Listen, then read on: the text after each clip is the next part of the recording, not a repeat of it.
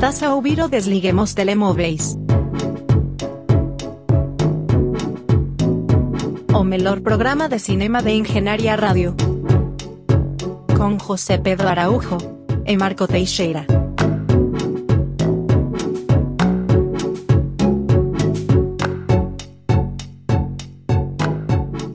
Sejam bem-vindos ao Desliguem os Telemóveis. Voltamos à qualidade de som abaixo do habitual e mais uma vez, não por motivos de Covid, mas sim por motivos de falta de agenda para nos encontrarmos no estúdio. Portanto, pedimos desde já desculpa e praticamente pelas mesmas razões esta edição vai ser substancialmente mais curta que as outras. Uh, mas vou para já dar-te o espaço e o tempo, Zé, para te apresentares. José Pedro Araújo, o expert de cinema. Ah, olá, muito obrigado. Uh, olá, de volta aos nossos ouvintes. Uh, expert de cinema que infelizmente nas últimas semanas não tem andado a ter muito contacto com a sétima arte. Acho que já não passava uma seca de filmes assim há muito tempo. Eu um, também quando, quando falamos para combinar a hora para gravar, eu também me pus a pensar há quanto tempo eu já não vejo um filme e há quanto tempo eu ficava tanto tempo sem ver um filme também. É, e também experienciei uma seca, não fosse essa seca interrompida pela visualização de apenas um filme, que acaba por ser uma escolha um bocado interessante uh, numa, numa seca tão grande de filmes, escolher este, não é? Seria de esperar que escolhesse um filme que quisesse muito ver, o género, ok, não, mas tenho que tirar o tempo para ver este filme. Mostra o teu desespero. Mostra, se calhar, o meu desespero. Eu só queria ver um filme e encontrei um que era curto uh, e que cabia e disse, vai, vai este. Ele estava na minha watchlist há consideravelmente algum tempo, mas... E agora vamos ter que sujeitar os nossos ouvintes a, a ouvir falar deste filme também. Pois é. Então o filme em questão é Duel. Um Estamos aqui a andar de... às voltas, mas tu Exato. acabaste por dizer. É verdade. Um filme de 2022, realizado por Riley Stearns, um, que também está por trás uh, de outro filme que já levamos aqui ao programa, uh, The Art of Self-Defense. Coisa que eu não sabia ao entrar no filme, não fazia a menor ideia. E gostava de ter sabido, porque se calhar dava-me uma melhor experiência de visualização do filme. Porquê? Porquê? Porque até muito tarde neste filme, até preocupantemente tarde, eh, eu pensei, e se calhar também tinha a ver com uma concepção errada que eu tinha do filme, porque, pá, não sei, pela capa, pelo. Eu não vi o trailer, mas por todo o outro material de marketing sugeria que era um filme de ficção científica drama. Uh, Parece-me thriller. Parece, exatamente. Thriller, ficção científica mas na verdade uh, é praticamente o género de The Art of Self-Defense, só que pronto, com mais ficção científica, uh, ou seja, é uma comédia. É maioritariamente isso, é uma comédia. Um, só que eu não percebi que este filme era de facto uma comédia até para aí 40 minutos uh, do filme ter passado. Portanto, eu estava só confuso durante o que é mais ou menos metade do filme. Uh, e muito perdido em termos de tom, onde é que aquilo estava a ir. Mas é assim, eu acho que quando vi The Art of Self-Defense também não sabia que era uma comédia. Mas tipo, imediatamente apresentou-se como tal e eu percebi e entrei na, na frequência e percebi a tonalidade e fez sentido para mim. Uh, aqui, e quer dizer, acho que não acho que não posso dizer que eu vi o filme com menos valor porque não sabia de quem era, não sabia o que, é que era suposto ser. É suposto tu entras num filme às cegas e conseguiste ter a, a full uh, experiência. Certo. Um, e eu acho que perdi um bocado por andar perdido. Uh, eu durante muito tempo, durante o filme, e atenção que esta opinião continua a vigorar depois do fim do filme, um, mas uma, uma coisa grande que me passou foi, foi hum, achar, isto está, parece que está a tentar imitar o estilo do Yorgos Lantimos e a falhar miseravel, miseravelmente. Porque hum, tinhas aquele estilo característico de Yorgos Lantimos mesmo, que é qualquer, tens um conceito base estranho, mas tens todas as personagens a agirem à volta disso de forma muito normal a tratarem aquilo de forma muito normal. Mas elas próprias não agem normalmente. Elas agem normalmente em relação ao conceito, mas elas agem de forma super estranha, super desconectada. É, uma, é sempre uma sociedade semi-futurista que não Gostei quer muito, muito saber. dessa descrição. Pronto, mas é. fez-me lembrar bastante. Só que feito de uma maneira muito estúpida, porque o Yorgos Lanthimos uh, uh, incorpora muito bem o elemento do humor nisto. Uh, e, pronto, e normalmente também está associado a conceitos mórbidos, que é o caso aqui também, é, tipo, é um conceito bastante mórbido que está atrás e já vou, já vou dar uma breve descrição da história. Um, mas, eu não sei, parecia tudo muito estúpido, o que as personagens faziam parecia profundamente estúpido. Depois, é, quando eu comecei a perceber que era uma comédia, e, e pronto, depois revela-se de facto como uma comédia, nunca uma comédia tradicional de todo, mas uh, comecei a perceber que esses momentos eram um bocadinho mais justificados, mas mesmo assim não me pareci, pareciam bastante forçados. Bem, descrevendo brevemente sobre o que é que é o filme. Um, trata de uma mulher uh, que tem o seu namorado que está fora de, fora de casa, está numa viagem de trabalho a fazer um projeto. Uh, portanto, ela está sozinha, mas está assim um bocadinho deprimida, a relação dela não está melhor. Uh, e um dia ela vai ao ela começa a vomitar sangue durante a noite e vai ao médico uh, e descobre que tem uma doença terminal e que, e que vai morrer. Um, e então decide fazer um procedimento que existe no neste naquele próximo, universo, naquele universo uh, que é um procedimento de clonagem no fundo, um, onde crias um outro tu que fisicamente é exatamente igual a ti, um, mas que pronto como os clones normais uh, não, têm, não, têm, não têm o mesmo comportamento e personalidade que tu, e no fundo, no tempo que tens uh, restante nesta vida, tens que o ensinar a ser como tu, e depois ele torna-se uma espécie de substituto para ti. Uh, para ti não, para a tua família e para os teus amigos, na verdade, né? Continua e toma o teu papel neste mundo. Um, eu, pronto, não... Desculpa, eu não consigo ver esse tema tratado, pelo menos nessa perspectiva, com a ligeireza que tu estavas a relatar antes de tudo ser encarado com naturalidade. É, é muito estranho. Sinto que o conceito é altamente questionável. É, cria uma coisa muito estranha. Eu já estou a ir para lá das implicações científicas, que tipo, ok, isto é um filme, eu não quero saber, porque é, isso é tudo lidado da forma mais parva possível. Mas tudo bem, eu não, não me importo com isso. Sim, mas há implicações éticas e mesmo éticas, filosóficas. De, okay, qual é o proveito de teres alguém que é só fisicamente igual a ti? Uh, por... Sim, fisicamente, supostamente é ensinado a ser pelo original parecido contigo, mas há muitas situações onde isso não acontece. Aliás, o próprio caso principal do filme.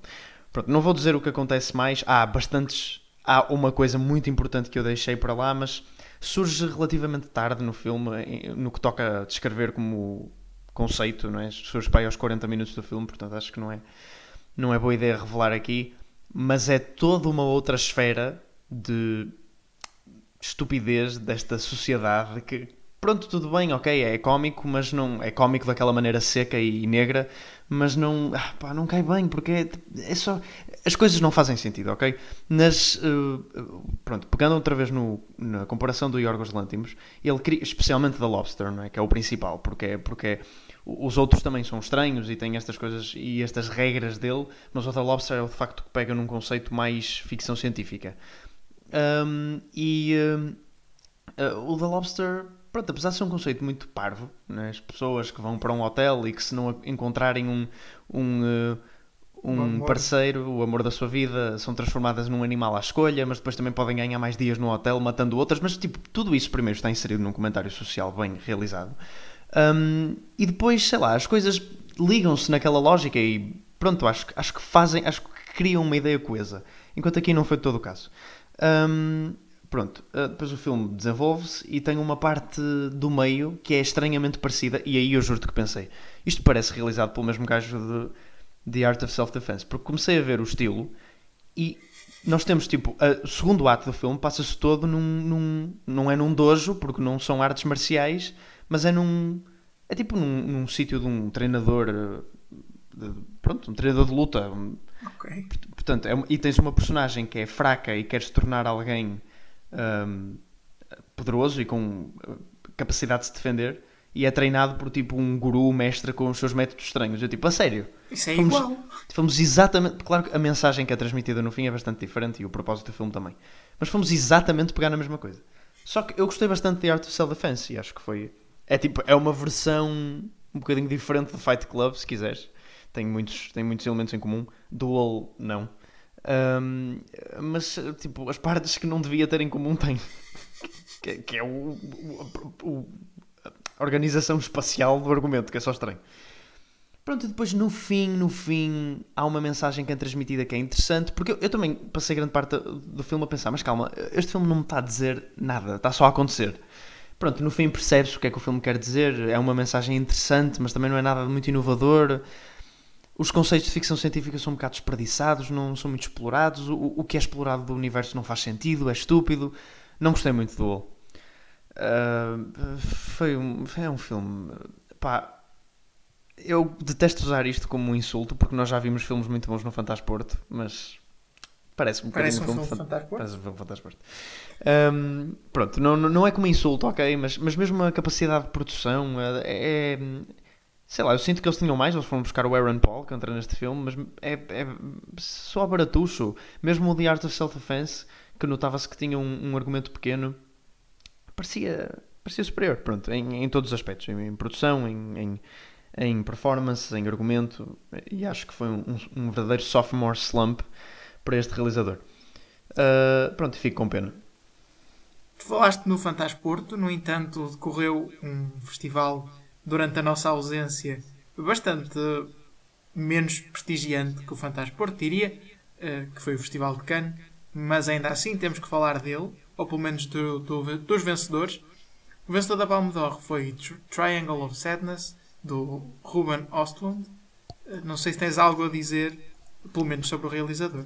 Tenho, tenho algo a dizer. Este era um dos filmes mais antecipados. Digo antecipados como se eu já o tivesse visto, mas um, o que, que eu mais quero ver uh, sair de Cannes, e agora que ganhou a Palme d'Or, ainda mais o quero ver. Ruben Ostlund é um filme, eu já vi dois filmes dele, vi o Force Majeure e o The Square. São filmes que, pronto, ok, para o comum mortal podem não ser muito conhecidos, mas tiveram alguma projeção, especialmente porque The Square também ganhou a Palme d'Or. Aliás, Ruben Ostlund uh, realiza The Square em 2017 e não realiza mais nenhum filme até fazer Triangle of Sadness, o que quer dizer que ele, por dois filmes consecutivos, ganha duas vezes a Palme d'Or. Um, ou seja, parabéns, Ruben, estás on fire. Um, e uh, pelo tipo, pelo, argumento do filme, pela sinopse, uh, que parece muito interessante, já agora, eu não tenho exatamente a certeza qual é, mas é qualquer coisa do género. Existem bilionários que estão num iate um, e naufragam e vão parar a uma ilha onde estão outros, outras pessoas ricas e uma, que também naufragaram não sei onde, assim, qualquer coisa do género, e uma senhora da limpeza. Um, mas as hierarquias invertem-se quando a senhora da limpeza é a única que sabe pescar. Uh, portanto, parece excelente. É uma comédia. Uh, bem como Force Majeure e The Square também são comédias. Uh, eu gostei muito desses outros dois filmes que eu estou a querer referir, especialmente The Square, acho que é tipo. Sem ser. É, é- é um filme um bocado pretencioso mesmo assim, mas eu acho que é num, num bom sentido, até de uma, de uma forma autocrítica, ele consegue, consegue se ver como pretencioso. Porque é ele todo, no fundo, uma, uma crítica ao pretenciosismo na arte. Uh, naquele caso em concreto, não a arte do cinema, mas, mas uh, fala de um, de um curador de arte e há, há muitas cenas cómicas de partir a rir um, uh, lá na galeria. Um, pronto, mas acho que é um filme muito interessante da Square e estou muito entusiasmado para ver o que é que ele faz em Triangle of Sadness a abordar esta questão que, que já deu a Palme d'Or a, a Bong Joon-ho, não é? Da, da- da- estratificação social. É um tema muito comum para se tratar, mas, mas pode ser lidado com elegância. Se bem que não parece a forma mais elegante de lidar com o assunto, mas, mas eu, eu gosto do tipo de comédia que, é, que nota-se mesmo que é sueca, ou nórdica pelo menos, do Ruben Östlund. O prémio, o grande prémio, foi tanto para Close como para Stars at Noon, o primeiro filme de Lucas Dont e o segundo de Claire Denis. Um, sim, uh, portanto, dizes grande prémio, mas uh, é, é porque é o nome dele, mas é, é o prémio do júri, no fundo, né? portanto é, é o segundo prémio, entre aspas, do- de Cannes. Um, eu estes filmes não ouvi tanto falar, uh, aliás, o Close não, não faço mesmo ideia do que será, portanto fica um filme para descobrir. O Stars at Noon, ou não ouvi dizer coisas muito boas sobre ele, é um filme da Claire Denis, que é uma realizadora já bastante solidificada, uh, também já trouxemos High Life, penso eu, dela aqui no, no programa, que eu gostei bastante, mas pronto, não. Alguma curiosidade, ganhou. O, o Grande Prémio do Júri costuma sempre ir para um filme um bocado controverso em termos de críticas. Eu lembro-me que aqui há uns anos atrás foi para Xavier Dolan, que é um excelente realizador, mas com um filme dele que não foi o que teve. Portanto, ele saiu do, do Festival de Cannes com um Metascore pai de 45 e depois ganhou o Grande Prémio do Júri. Também Cannes adora mandar estas curveballs. Exemplo: o Elvis, o filme do Elvis, do Baz Luhrmann, Sim. uh, estreou nesta, nesta uh, sessão de Cannes. Calma, eu estou a falar do filme certo? Elvis, sim, exato. E eu, e eu um, quando saíram as primeiras reações, vi logo a review da IndieWire, que lhe deu um D, portanto um D na escala americana de classificações A, B, C, D, E, F. E eu disse, ok, uh, grave. Depois fui ver o Metascore e era tipo 60, e eu, ok, não é um D, né? É melhor. E depois fui ver que recebeu uma ovação, salvo erro, em pé de 8, 8 ou 12 minutos, assim uma coisa absurda. E, e eu disse, pronto, isto é- acho que encapsula muito bem o que é que é Cannes. as reações são sempre muito polarizadas. Porque também, tal como nós estamos aqui a falar dos filmes sem ter ouvido falar muito deles antes de ir ao festival, mesmo os jornalistas que lá vão e os críticos estão um bocado na mesma situação. Não, não nenhum deles, penso eu, é muito próximo do Lucas Dont para saber ao certo o que é close ou para já o poder ter visto antes e para poder ter algum tipo de expectativa. Portanto, Sim, acho mas- que também por aí as reações são mais diversas. Mas eles viram o filme e nós não. Portanto, nisso estão em vantagem. O prémio de melhor realizador foi para Park Chan-wook por eh, Decision to Live. E não, eu não vou pronunciar o nome em coreano. Uh, Decision to Live é também um dos filmes que eu mais quero ver a sair daqui, porque é de Park Chan-wook, o realizador por trás da trilogia da Vingança, uh, da qual nós já vimos um dos filmes juntos, Marco. Sym- Sympathy for Lady Vengeance, Uh, e também por trás da Handmaiden. Ele já não fazia nenhum filme desde a Handmaiden, desde 2016, e portanto estou bastante entusiasmado, se bem que pelo que eu percebi, este, ele, ele costuma focar-se muito em thrillers violentos, uh, um, e este parece-me assim um bocadinho, também um thriller, também um, um policial, mas um bocadinho mais naquela aura de romance. Um, mas, mas não sei, mas, mas eu vi o trailer e tem imagens muito boas. Melhor argumento foi para Tariq Saleh com Boy from Heaven. Na- nada a dizer, Nada a apontar? Nada a apontar? nada a apontar. E agora vou-te perguntar como é que queres que eu chame ao prémio do júri. Porque se calhar eu estou a perceber-me que enganei-me e se calhar aquilo não era o prémio do júri. Mas agora estou a pensar aqui, e existe o Un Certain Regard, mas esse não costuma ter filmes tão grandes. Não, isso é outra coisa. Olha, então vou-te dizer que eu corrigi-te e corrigi-te mal, porque afinal aquilo não é o grande prémio do júri, então não sei o que é que é. Olha, o outro, A sua o outro mania- da- o do outro Claire prémio. Denis é outro.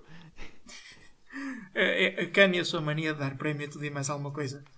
Eh, Bem, este prémio do júri, agora sim, foi para Eu, de Jerzy Skolimowski, estou a dizer bem? Não sabes. P- Penso que sim, mas. E também para Le Auto Montagne, The Eight Mountains, de Charlotte van der Merch, van der Misch, também não sabes? eh, também não, lamento. e Felix Van Roning.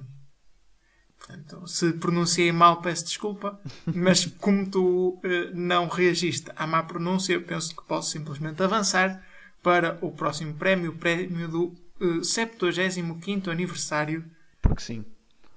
porque sim, Ah, e foi dado aos irmãos da Dardenne porque sim, porque I guess que nomes conhecidos para dar um prémio de aniversário soa bem. Bem, vamos acelerar. O prémio de melhor atriz foi para eh, Zara Amir Ebrahimi por Holy Spider e para melhor ator foi para Song Kang-ho por Brooker. Portanto, Song Kang-ho que é aquele ator que hum, este ponto ninguém eh, sabe quem é do nome, mas toda a gente conhece a cara dele porque ele entra em tudo o que é filme coreano. Hum, e mais um e acaba por ganhar o prémio. Depois, depois, depois, um certain regard, que tu já mencionaste, que é o prémio que é menor dentro de prémios menores, mas esta estratificação não é muito bem feita, porque eu não percebo qual é a importância dos prémios todos. Ah, penso que eh, tudo o que leste antes era da seleção oficial principal, o Un Certain Regard é outra seleção de filmes. Portanto, estamos a falar de um outro todo rol de filmes diferentes, enquanto os anteriores era tudo para a mesma lista de filmes. Então é divisão, primeira divisão, segunda divisão. Podemos dizer assim. Este é mais para primeiros filmes, realizadores mais desconhecidos. Portanto, não vou conhecer nada aqui. Ficamos-nos então por dizer que o prémio de Un certain regard foi para The Worst Ones de Lisa Coca e Roman Guerri. Eh, Apraste dizer algo mais sobre Cannes ou sobre o cinema em geral? Ah, não, ah, penso que hum, para uma semana de poucos eventos conseguimos encher aqui o chouriço. conseguimos, conseguimos. E ainda te ia perguntar se querias deixar algumas palavras sobre eh, o caso eh, de Johnny Depp e Amber Heard.